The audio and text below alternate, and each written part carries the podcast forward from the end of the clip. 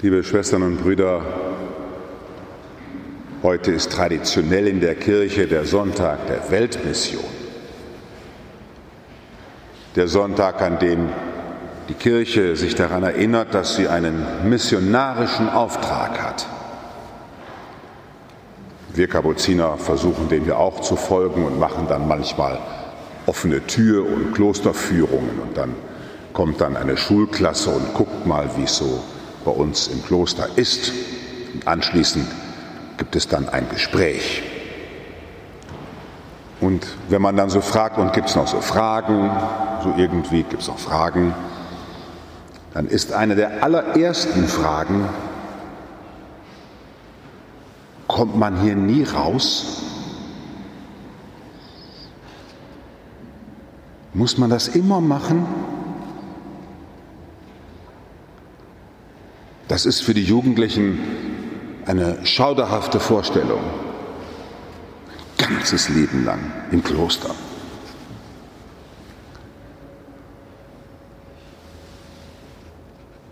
Es gibt auch Menschen, die melden sich bei uns und wollen dann in die Kirche eintreten, sogar noch in die katholische Kirche. Immer noch, gibt's noch, doch gibt's. Und die erzählen dann, wenn sie das so im Bekanntenkreis erzählen, dass sie katholisch werden wollen, dass sie dann oft als Reaktion kriegen, hast du dir das auch gut überlegt? Und du kannst ja dann später auch wieder austreten, wenn es dir dann nicht gefällt, nicht so. Bei Taufbewerbern ist das dann sozusagen noch schlimmer. Denn wer sich taufen lässt, der bekommt, so sagt die Theologie, ein unauslöschliches Merkmal. Einmal getauft, immer getauft. Die Taufe kriegt man so wenig los wie die Beschneidung. Einmal beschnitten, immer beschnitten. Und noch einen Schritt weiter, ich habe mir auch schon sagen lassen, dass wenn ein Mann im Freundeskreis sagt, ich will jetzt heiraten, dass er dann durchaus zunächst mal gesagt bekommt, hast du dir das auch gut überlegt? Und wenn es dann noch schlimmer kommt und er sagt, ich habe mir es gut überlegt, dass dann noch als Antwort kommt, naja, du wirst ja sehen, wie lange das geht und dann kann man sicher auch wieder und so. Es ist irgendwie dem Menschen unerträglich, dass etwas für immer sein soll. Wenn es hier im Hebräerbrief heute geheißen hat, du bist Priester auf ewig nach der Ordnung Melchizedeks, dann möchte der Zeitgenosse fast sagen, oh wie langweilig. So wie der Münchner im Himmel ewig Halleluja singen auf der Wolke das für immer und ewig ist dem auf Neuigkeit, noch was Neues, noch ein Programm und da noch hinfahren, das noch haben können, ist diesen Zeitgenossen geradezu schrecklich.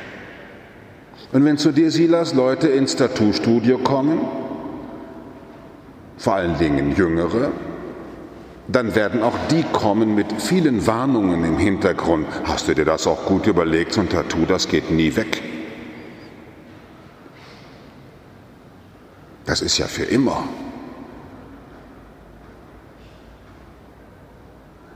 Liebe Schwestern und Brüder, wir haben heute eingeladen, Silas und diese Aktion mit den Tattoos in der Kirche, die ich hier nicht verteidigen will. Es gibt kritische Stimmen, die dürfen Sie auch alle gerne behalten. Aber weil missionarisches Handeln der Kirche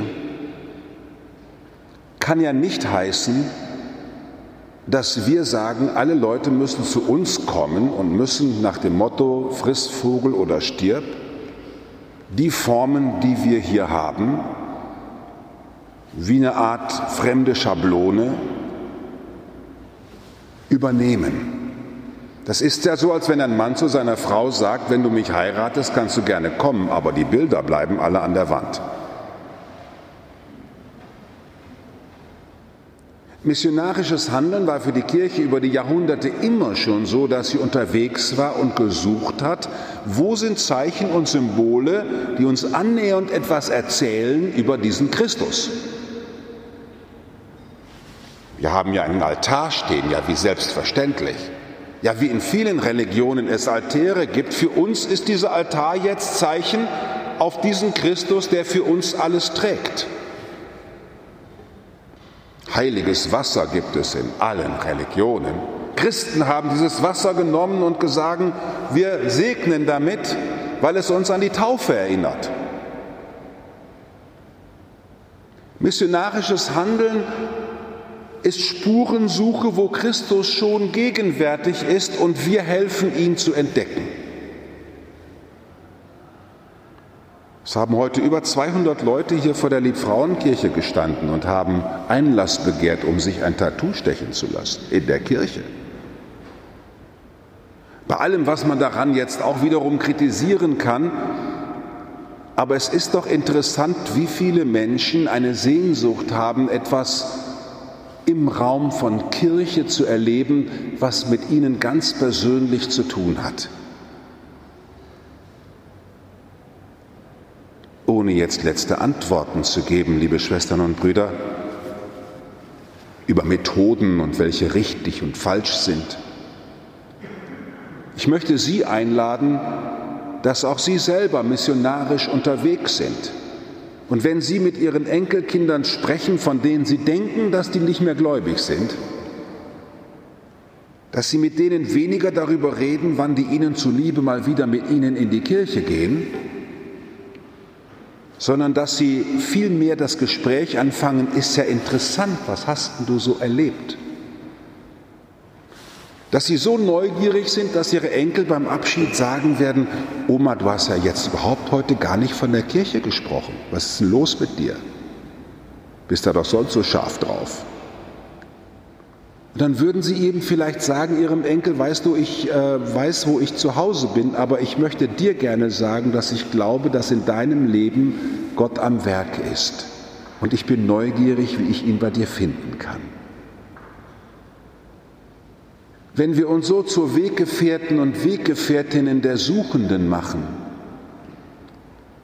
wenn wir mit unserem brennenden Herzen und unserer Liebe zu Christus zu Weggefährten und Weggefährtinnen derer werden, die auf ihre Weise in diesem Leben nach Glück und nach Erfüllung suchen, dann könnten wir vielleicht noch ernster genommen werden.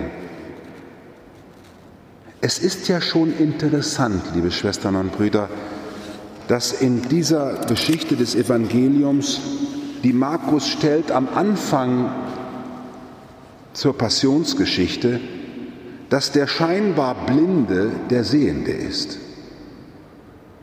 Und die scheinbar Sehenden, die um ihn herum sind, die Blinden als würde Markus uns und seine ganze Gemeinde warnen wollen, wenn ihr mit vorgefassten Meinungen durch die Welt geht, auch über diesen Jesus, dann werdet ihr vielleicht ihn eben nicht erkennen, ihr Geschulten. Aber wenn ihr vielleicht erkennt und annehmt, dass es auch bei euch blinde Flecke gibt, dann könnte euch die Begegnung mit dem Fremden, Begegnung mit dem ganz anderen zum Augenöffner werden. Bitten wir Gott, dass er viele Menschen berührt, dass sie ihn loben und preisen auf ihre Weise und wenn Christus will, wird er auch den einen oder anderen zu uns führen, damit er mit uns gemeinsam Gott lobt und preist. Sohn Davids, hab Erbarmen mit mir, möge eine Kirche rufen, die sich nach einem Augenlicht sehnt, das viele in den Blick nimmt und für viele einladender wird, als sie es vielleicht ist.